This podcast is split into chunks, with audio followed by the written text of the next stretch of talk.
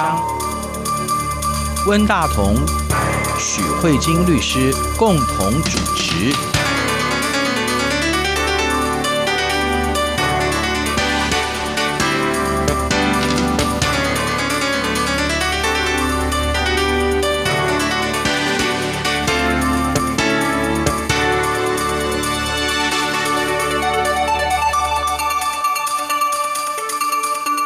这里是中央广播电台两岸法律信箱，我是温大同。听众朋友，大家好，我是许慧金许律师。其实我们知道你的法律服务当中有一大部分是跟劳工有关的哈。今年的一月一号，我们有一个劳动事件法已经开始上路了。那这个法跟劳工的诉讼比较有关系，对不对？关于劳动事件法这个法的概念跟它的内容，大致上是一个什么样的情况？好，因为其实台湾算是一个对劳动法制算是蛮有规范的一个国家，规范密度算蛮高的。嗯、对，我们有劳动基准法什么的哈。对，嗯、我们的劳动法有一点有趣的地方，是我们是借在劳工跟雇主之间是契约关系。嗯、那理论上契约关系应该是大家谈妥就生意就做成了嘛。嗯哼。这个部分看起来是一个很自由的民事关系，但是呢，因为很担心雇主跟劳工的权利不对等，所以政府的力量进入这个劳动法制还算蛮深的。所以我们会说，哎，你们虽然是契约关系，可是如果雇主有约定的地方低于劳动基准法的部分，政府就会对雇主进行做裁罚。所以它不单单是民事关系，它还有跟国家高权的行政关系。哦，是。这个是比较特殊的法律，因为我们大部分不会有这样的法律是有同时兼顾这两种面向的，所以对雇主而言，他不但要去处理他跟他底下的员工的契约情况。他还要随时注意他有没有违反劳动法规而被政府裁罚。哦，是这个是还蛮特殊，嗯，所以他的权利关系是比较特别的哈。对，他是很特别的，嗯、你好像没有办法全部委托市场自由、嗯、市场经济这样的状况，政府介入的密度很高。那过去有很多法律，比如说像劳动基准法，那，就告诉大家。劳动的法律以这一部法律作为基准，只可以比这个基准福利好，不能比这个基准福利低。嗯哼，对，所以像台湾就有什么最低工资啊，对，工时的限制啦，然后怎么样休假啦，这些休假雇主只能多给你休，不但绝对不能少给你休。是。所以，我们在这个工时、工资、休假等等的部分，就有一些规定。嗯，那还有，比如说像职业灾害补偿、职业安全等等这些劳动的法律，都是雇主必须要去遵守的。对对对，好，哦、还蛮有意思的。那这一次的劳动事件法呢，嗯、它也是属于劳动法制的一种，但是它比较不完全是在规范雇主应该要做到什么程度。嗯，它今天处理的是。如果雇主跟劳资有纷争的时候，今天上了法院，嗯，法院要怎么来审理你们的案件？嗯，为为什么有这个必要呢？就是难道一般的法庭、一般的民事法庭不能处理吗？为什么会有特别需要定这个这样的一个法的必要性？对，因为过去的劳动事件，尤其是跟劳工之间的纷争，比如说常见的纷争是。雇主违法解雇，没有法定事由，然后可能就是不喜欢这个员工，就把他解雇了。嗯，那或者是该给的加班费没给，该给的资遣费没给，就是有一些跟金钱上的争议，然后或者有时候可能会调职员工啊。对，像现在这个新冠肺炎的情况，很多公司可能借机裁员也有。嗯，对，那也有可能就是。跟他说公司经营不下去，你要不要减薪来支应公司供体时间？嗯、然后借机不当减薪。对，那这种发生争执，以前过去都是在民事法院来处理。是，那以前的民事法院呢？依照我们台湾的法院是这样子的：一没有强制调解；第二个进入法院的话，一审的情况是一年四个月吧。那如果打到三级三审的话。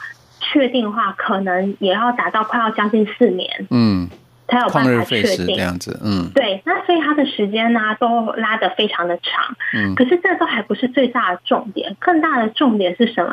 是对劳工的负担很重，为什么呢？我举一个例子，嗯，呃，我们台湾的诉讼啊是要缴裁判费的，其实中国大陆民事案件也是，嗯，也是要缴费的。那这个缴费是怎么样？台湾的裁判费怎么收？就是每你要求一百块，政府会征收一块钱。嗯嗯。所以如果你现在跟政府请求雇主说要请雇主给付你一万块，这时候就会征收一百块钱的裁判费。嗯哼。看起来好像没有很贵，因为只征百分之一。对对。好，那我们假定一个故事，假设雇主是违法解雇。嗯哼。那违法解雇的话，最大的一个诉讼特征会是什么呢？这个劳工假设每个月是三万块，嗯，好，那雇主从一月一号就违法解雇他，没有法定的事由，就说，哎，Hello，你不用来上班了，嗯，这时候员工就会说，哎，我主张雇主违法解雇，直到我这个官司复职为止之前，嗯，你雇主都要按月给付我每月三万块，嗯。那这个会发生什么事情？假设今年是二零二零年，官司到二零二五年，嗯哼，十二月底才确定，那是整整六年吧？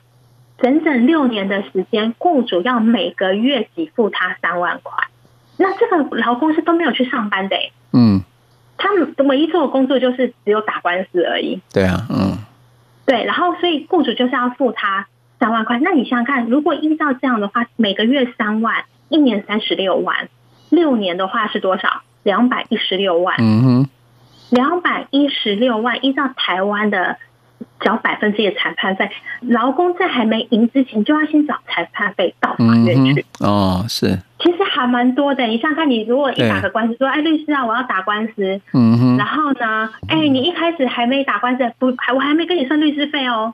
而且事实上，台湾的话是这样子。台湾像这种定期给付的话，他会跟你算，因为不晓得什么时候裁判才会确定，那按一次算算十年啊。那他就会跟你抗议啊！不论你国家再配套再怎么好，律师都让我请免费的。问题是裁判费还是得交。很多劳工，我们台湾过去劳动案件的司法诉讼之所以没那么多，有很大原因就是这个原因。嗯，如果问大哥今天是你的话，你今天要跟雇主讲违法解雇，然后律师只是跟你说，我就算不跟你收律师费，你一开始就要找裁判费去法院，还不包赢的。嗯，对啊，那我可能就要先跟人家借钱了。而且或者是你可能就不想不想。对对对对对啊！我的我的意思说，我要跟人家借钱，人家想说，哦，你现在已经被老板解雇，我干嘛借你钱？对不对？对你可能就会放弃了，那这样就会损害劳工的权利。所以我们这次的劳动事件法就是在这个技术门槛上做了一个很大的修正。我们就说，像以我们刚才这个例子来说，这时候我们就说可以减免三分之二，就是做了一个很大的减免。是任何跟工资有的争议，你都是从一百块本来要征收一块，那现在就是只再再乘以三分之一，三分之一，嗯，就是希望说劳工不要。因为一提诉讼就压力很大，就是裁判费去哪里筹？嗯哼。那还有另外一个很大的议题，就是说法律上还给你一个保障，说如果你是涉及这种的状况，你还可以提定暂时状态处分。嗯哼。那就是说，法院觉得，哎，那个劳工讲的差不多有一点道理，那他也可以理解，劳工现在是没有工作的。哦。所以他要花很多时间打官司，然后又要缴很多钱，他会法院会命。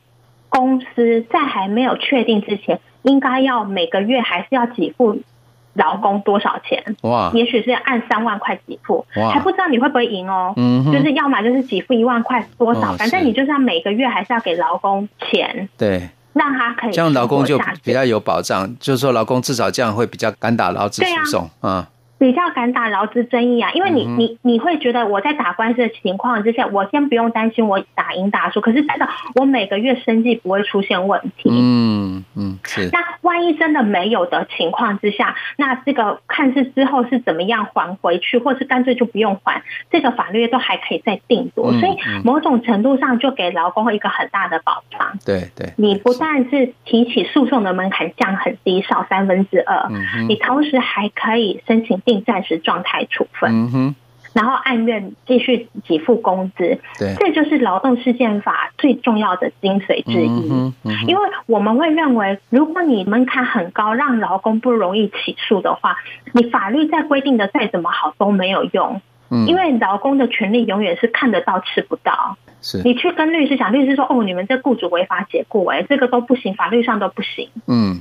但他说我没有钱，那律师说不好意思，没有钱你就忍气吞声吧。那这样子会变相助长雇主有恃无恐。所以，我们这个所谓的劳动事件法，就是在处理这种程序门槛的问题。嗯哼，那就是要告诉大家说，哎，其实劳工其实更便利可以起诉，这是一个非常大不一样的地方。那接下来还有一个很大的特色。就是因为诉讼上就是举证之所在，败诉之所在。嗯，是。那以前我们还有一个最大的困难。是劳工今天主张雇主违法解雇的时候，嗯，可是他手上没有证据啊。如果我跟温大哥讲说，哦，你在央广受雇，那请你举证呢？公司觉得你表现不好的部分，比如说你的考核资料表、你的出勤资料表、你的工资资料表，其实搞不好你手上都没有。对啊。对你的打卡什么，然后你的主管签核，你手上根本没有，然后这时候法官就说你什么都没有，你要叫我审什么？嗯，那你就会输了。那现在我们的举证责任就做了导致，他认为就是你的劳工名册、工资跟工时，这全部都是雇主要提出来的，雇主如果没提出来，就是雇主输。哇。因为他会觉得说，你法律上本来就是规定雇主要有做工资跟工时的这些名册的规定，对，那你为什么不提出来？你也没有正当没有提出来的理由，嗯，那所以他就会把这些不利益的情况都放在雇主身上。哇，所以这个对劳工，劳工真的很有利哎，对对对，真的对劳工比较有利。你现在看法律上就是这样子，你有一个实体法的权利，嗯，人家告诉你劳工有什么权，可是如果你的诉讼法没有相关的配置啊，嗯哼，劳工是会拿不到那个权利的。对，这个是一个劳动事件法，今年就是很想要透过这样的修正，嗯、慢慢的让劳工的这个权利渐渐的可以抬头，对，可以得到进一步的保障，应该这样说。对，嗯、那像今年的话，我们这个劳动事件法其实过去讨论讨论非常久。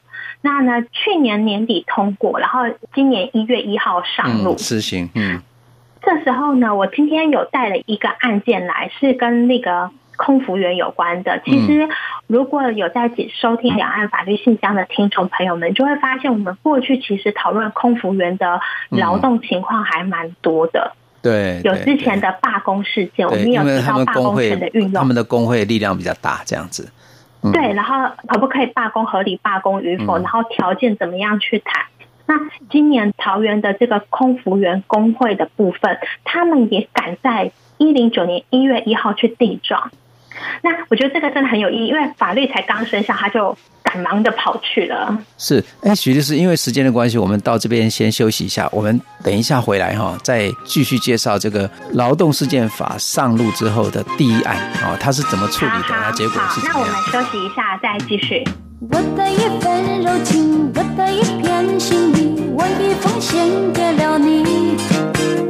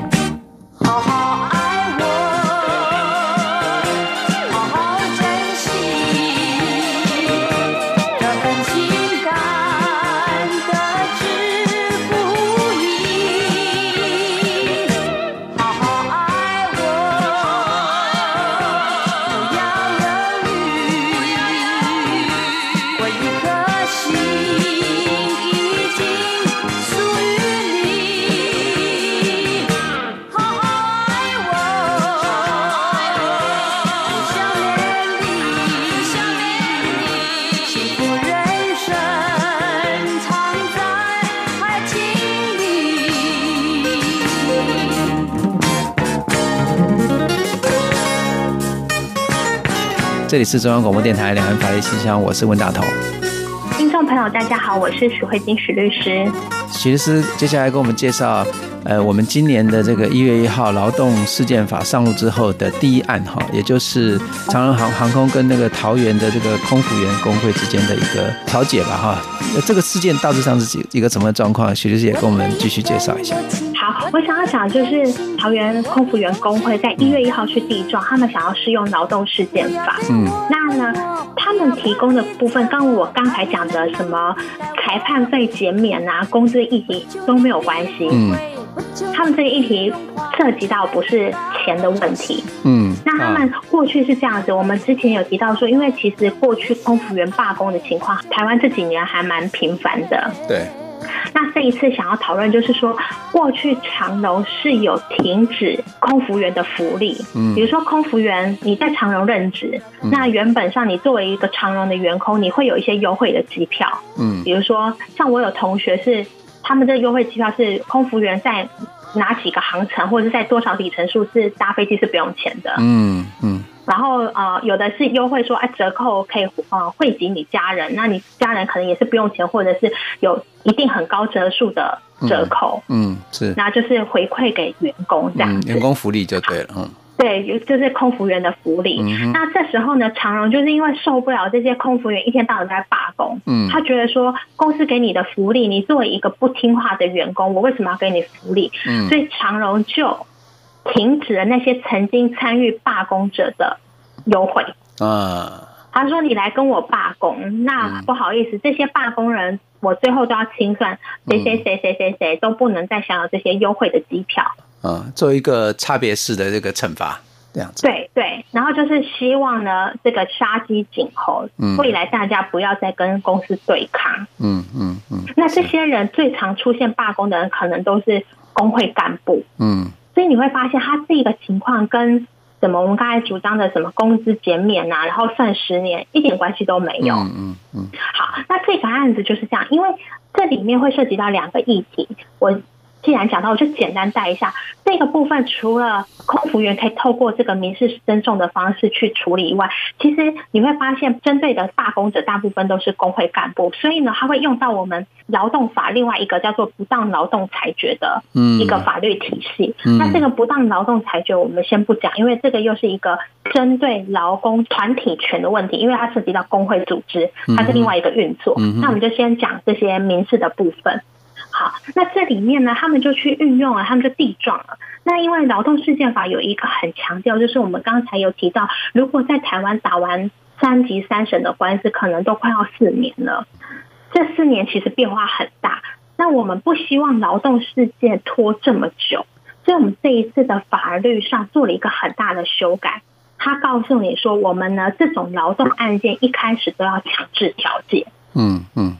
我们觉得劳资双方贵在和气。嗯哼，你不应该增加劳资双方的对立，应该是让劳资双方能解决问题，而不是一直四年都在吵架。嗯，那可是这种调解的理念，其实在我们过去劳动事件法还没通过之前，其实我们也很多调解。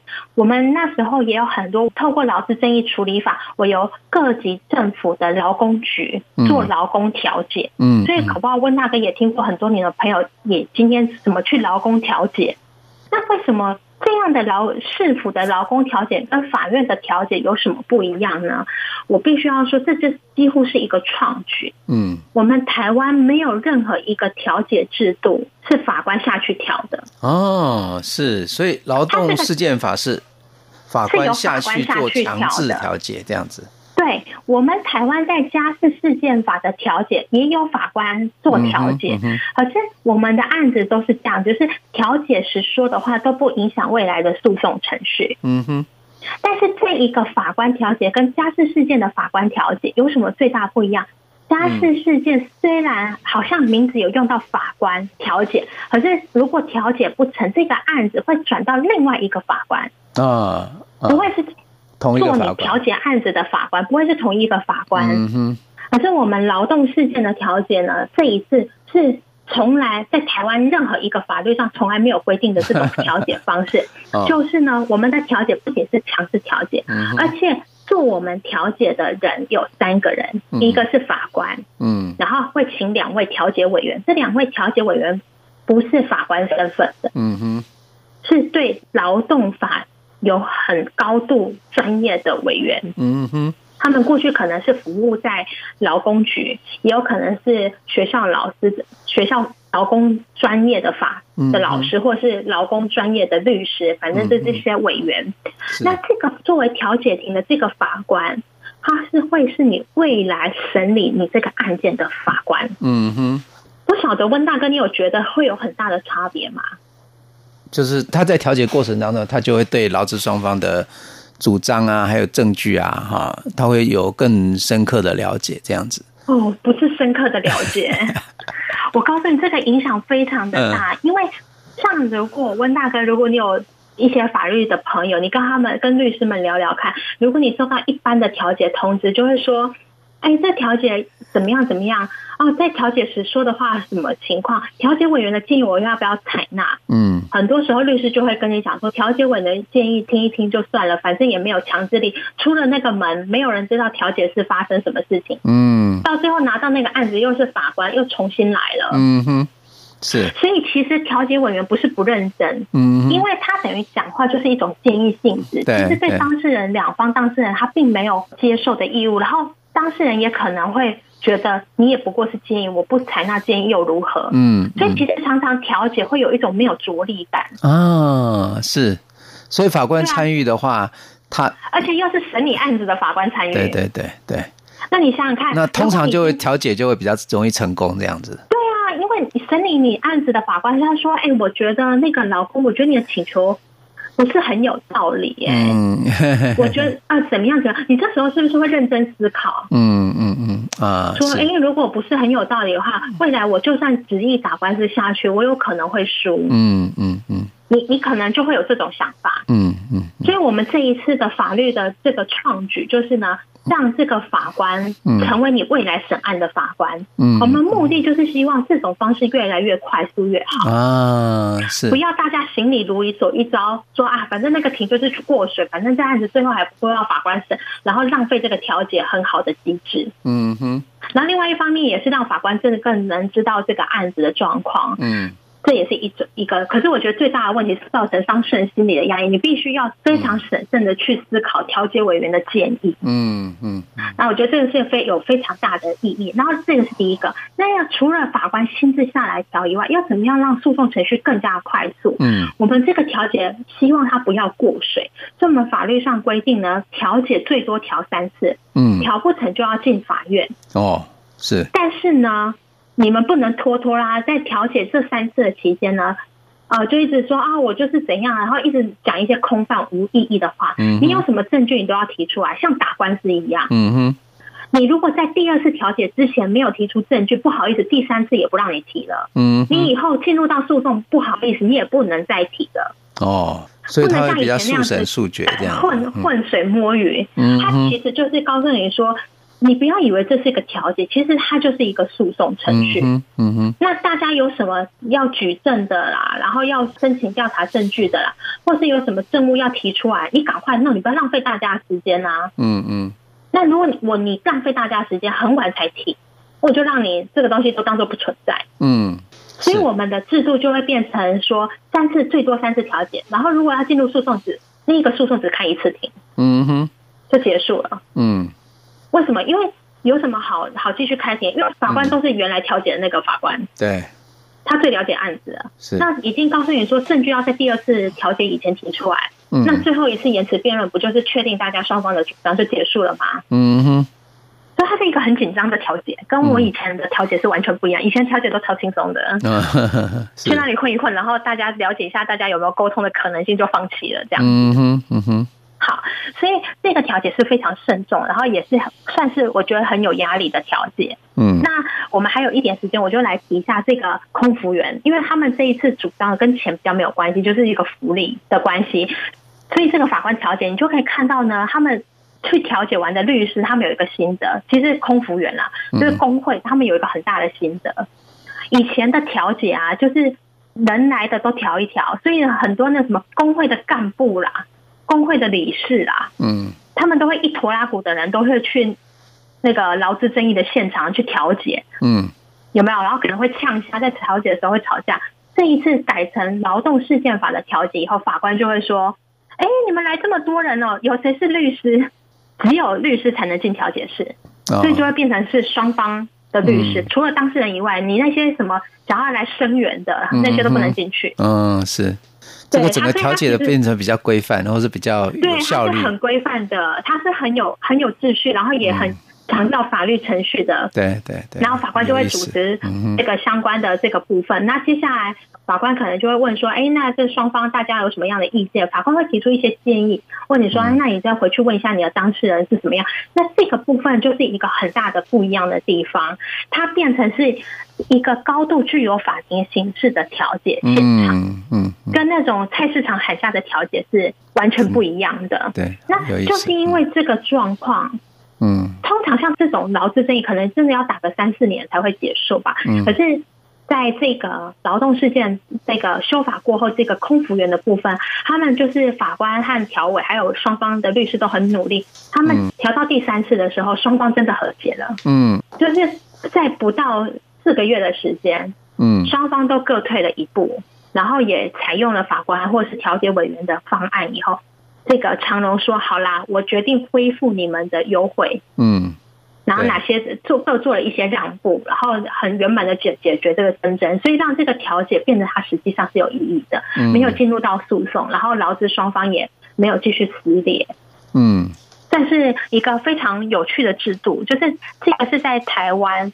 法治里面从来没有见过这种法官调解，而且在调解之后还进入诉讼是同一个法官的情况，嗯，然后还要那么严格的要求，有证据一定要赶快在第二条之前赶快提出来，不然之后你再提也没有用。那我自己实际的经验是这样。我自己实际的经验，其实我也在劳动事件法上路之后，也好几个案子。嗯，我有一个案子很有趣，我去士林，嗯，去做劳动调解，就是这个修法过后，那个法官一开始，嗯，他的编号是第十号，士林的案子第十号的收的案子。可是我收案子那个法官跟我说，今天是他劳动事件法上路的第一条。就是第一个案子，他亲自下来调的第一个案子，他人生第一个案子。那我们就真的有发现哦，我那个案子也是很幸运的调解成立的。哦，是。我我们就真的觉得说，哎，其实他把这种诉讼外的纷争解决方式做一个很有效的运用。嗯，因为其实对劳工或对资方来说，也许不是去争个对错，而是我们发生了问题。大家可以怎么解决？嗯，解决或许会比是非对错来的更重要。对对，没错。因为是非对错，其实每个人的立场不一样，看的是非对错就不一样。可是大家作为一个多元的社会，大家的目的是，即便在这么多不同的立场下，我们有没有办法共同努力出一个解决的方式，继续在这个社会一起共同的合作，然后运作？我觉得劳动事件法这个目前的修法，这个利益大概是这样吧。嗯，有意思。这个是目前我自己调了，就是因为新法上未来会产生什么问题，我不知道。可是我自己经过几次的调解，我有一种这种感觉。我觉得其实我目前还是给予蛮正面的评价。嗯。对，所以可不可以先目前这样看起来，他就说他对于劳工的这个权益的保障，应该是增加了不少，可以这样理解吗？超多，超多哈。其实劳动事件法修法以后，因为毕竟是新法上路以后，会产生什么问题还不晓得，还要再看。可是，嗯、对未来有机会再跟听众朋友分享。可是他这次就是希望降低这些程序上的门槛，让劳工便利去解决纠纷。我觉得这算是，嗯，如果是我目前都是持肯定的态度啦。对对对对，是的，是的。因为我我觉得，其实，在职场当中，一般的劳工被那个公司如果真的被他修理的话，其实能够伸冤的其实比其实并不多哎哦。那如果说这一次能够得到保障，那确实应该说是台湾劳工人权的一大进步吧，应该这样。嗯，我也是这样觉得。嗯，那今天节目也时间也差不多了啊，谢谢许律师，谢谢温大哥，也谢谢各位听众，我们下次再会，再见，拜拜。